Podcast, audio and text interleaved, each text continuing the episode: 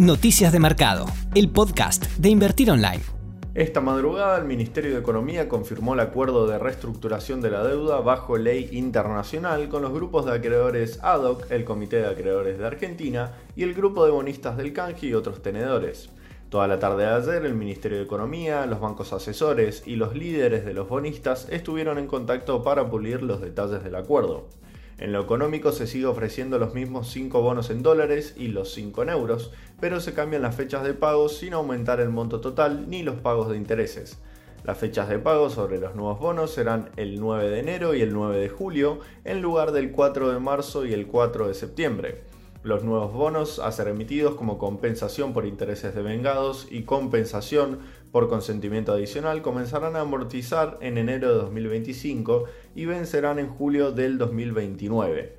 Los nuevos bonos 2030 en dólares y en euros comenzarán a amortizar en julio de 2024 y vencerán en julio del 2030, donde la primera cuota tendrá un monto equivalente a la mitad de cada cuota restante. Los nuevos bonos 2038 en dólares y en euros a ser emitidos como contraprestación por los bonos de descuento existentes comenzarán a amortizar en julio del 2027 y vencerán en enero del 2038. Siguiendo las condiciones acordadas, la nueva propuesta mejora el valor presente neto y lo lleva a 54,8 dólares. Los grandes grupos de bonistas, ADOC, tenedores de bonos de canje y el comité de acreedores sabían que tenían que encontrar una manera de que la oferta de canje rondara los 55 dólares para partir la diferencia con el gobierno que era de 3 dólares y terminó en 54,8. En lo legal se adoptará un lenguaje similar al que usó Ecuador en la reestructuración. Se suaviza la estrategia de redesignación que había propuesto la Argentina y a su vez se sube el umbral mínimo de participación. El gobierno argentino lo había fijado en un 50% de aceptación, que al aplicar las cláusulas de acción colectiva podía significar una adhesión del 60%. Bueno, ahora estos porcentajes se los eleva hasta entre el 70 y 75%. Según informan los medios y teniendo en cuenta las distintas declaraciones que fueron realizando los bonistas durante la negociación, la aceptación del canje podría rondar el 80%. Para efectivizar el acuerdo, el gobierno extendió ante la SEC la fecha de vencimiento para sumarse al canje hasta el 24 de agosto, con la salvedad que se finalice de forma anticipada. La presentación de resultados será cuatro días después y la fecha de liquidación continúa como está en el prospecto el 4 de septiembre. Esto desencadenó una euforia en el mercado local con fuertes subas para los bonos soberanos en dólares entre ayer y hoy. Al comparar los valores actuales de mercado con los BPNs estimados, se observa que los bonos se encuentran cotizando a la par de lo que valdrían los bonos nuevos a recibir a una tasa de descuento del 12%.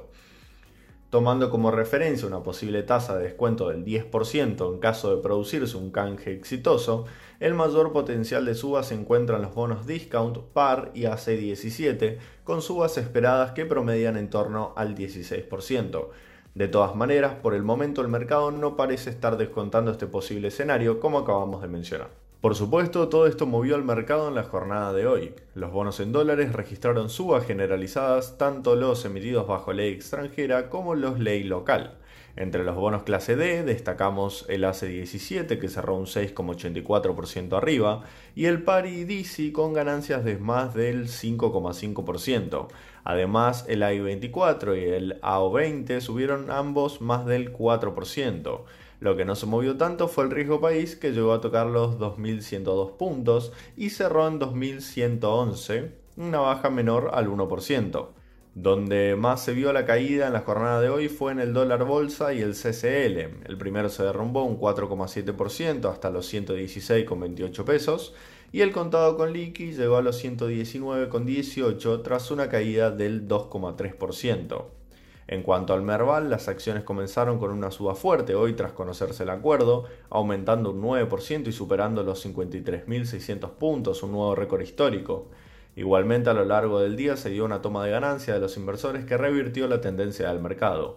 Por eso vemos una caída hoy en el Merval en pesos del 0,6%, que promediado con la suba de ayer da un alza del 6% en dos días. Entre las acciones que llegaron a subir fuerte hoy destacamos al sector financiero con Galicia y Banco Macro por arriba del 8% y Vima más del 6%.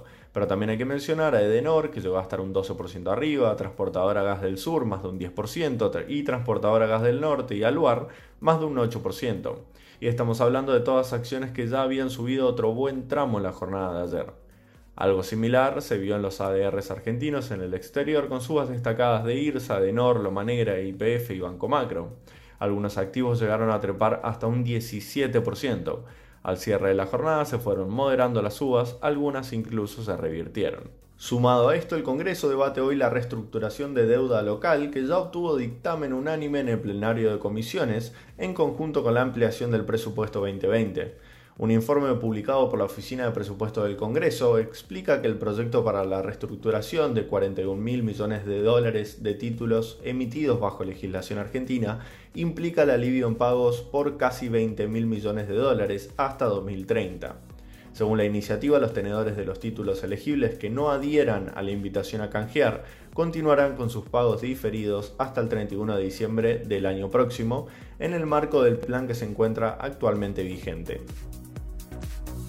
Te esperamos en la próxima edición de Noticias de Mercado, el podcast de Invertir Online. Para conocer más información visita nuestro sitio www.invertironline.com y encontrarnos en nuestras redes sociales.